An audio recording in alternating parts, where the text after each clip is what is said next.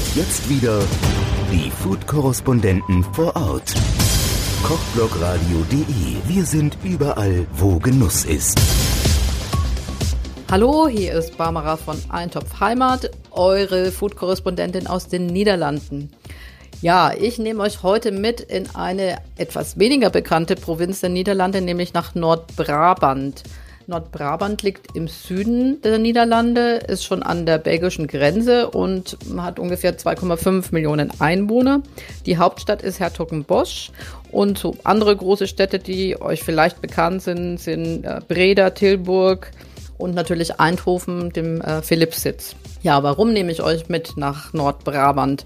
Geht natürlich ums Essen, aber auch um die Kunst. Wenn ihr nämlich keine Lust habt, zum Beispiel in Amsterdam äh, euch in diese ewig langen Schlangen vor dem Van Gogh Museum einzureihen, um dann dort die Gemälde zu sehen, dann ist Nordbrabant eine super Alternative.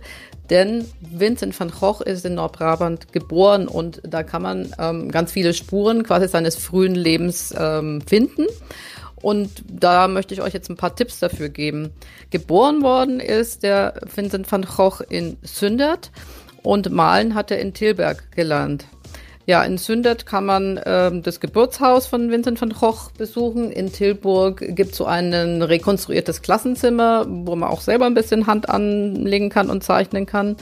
Und das sind schon mal zwei ganz nette Sachen, die ein bisschen mehr das Leben von Vincent van Gogh näher bringen.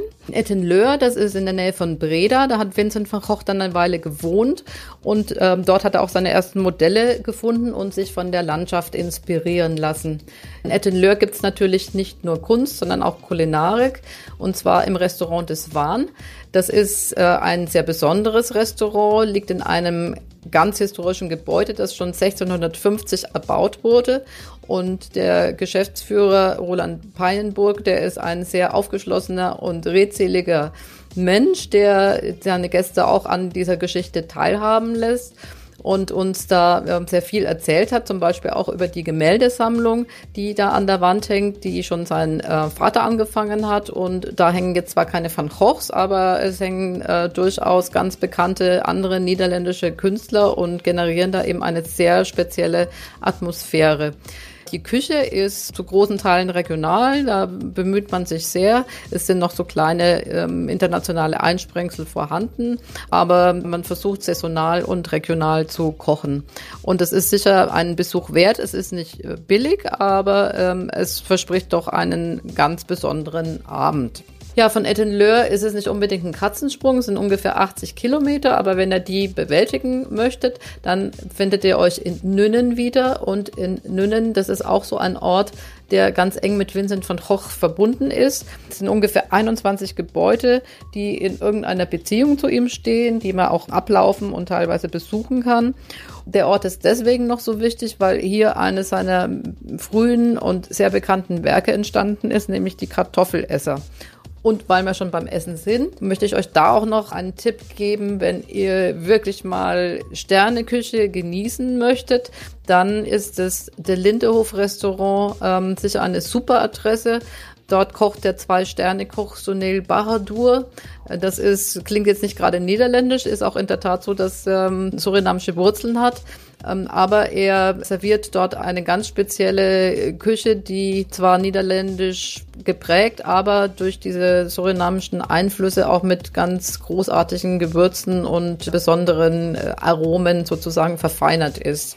Das ist also eine echte Art Crossover-Küche, die sicher ein ganz spezielles Erlebnis bietet. So, ja, jetzt haben wir viel über Vincent van Gogh und sein Leben erzählt. Und wenn ihr jetzt aber tatsächlich auch mal Gemälde von Vincent im Original betrachten möchtet, dann seid ihr auch in Nordbrabant tatsächlich noch richtig. Müsst ihr nach Herzogenbosch gehen, denn im Nordbrabantse Museum, da hängen einige dieser Gemälde. Auch die Stadt ist einen Besuch wert, ähm, hat ein tolles historisches Zentrum, auch wunderbare Gastronomie. Und ähm, ja, ich denke, wenn man da ein paar Tage sich aufhält in dieser wunderbaren Provinz, äh, die äh, viel Besonderes bietet, dann kann man auch ähm, einen ganz anderen Eindruck von Vincent van Gogh gewinnen, als äh, wenn man da quasi eben nur in einer äh, Schlange steht und ein Museum besucht. Also hier kann man sich auch von der Natur und den Menschen inspirieren lassen und so ein bisschen nachspüren, wie Vincent van Gogh gelebt und gearbeitet hat. Also das kann ich euch ans Herz legen und ähm, ja, viel Spaß, wenn ihr dahin fahrt.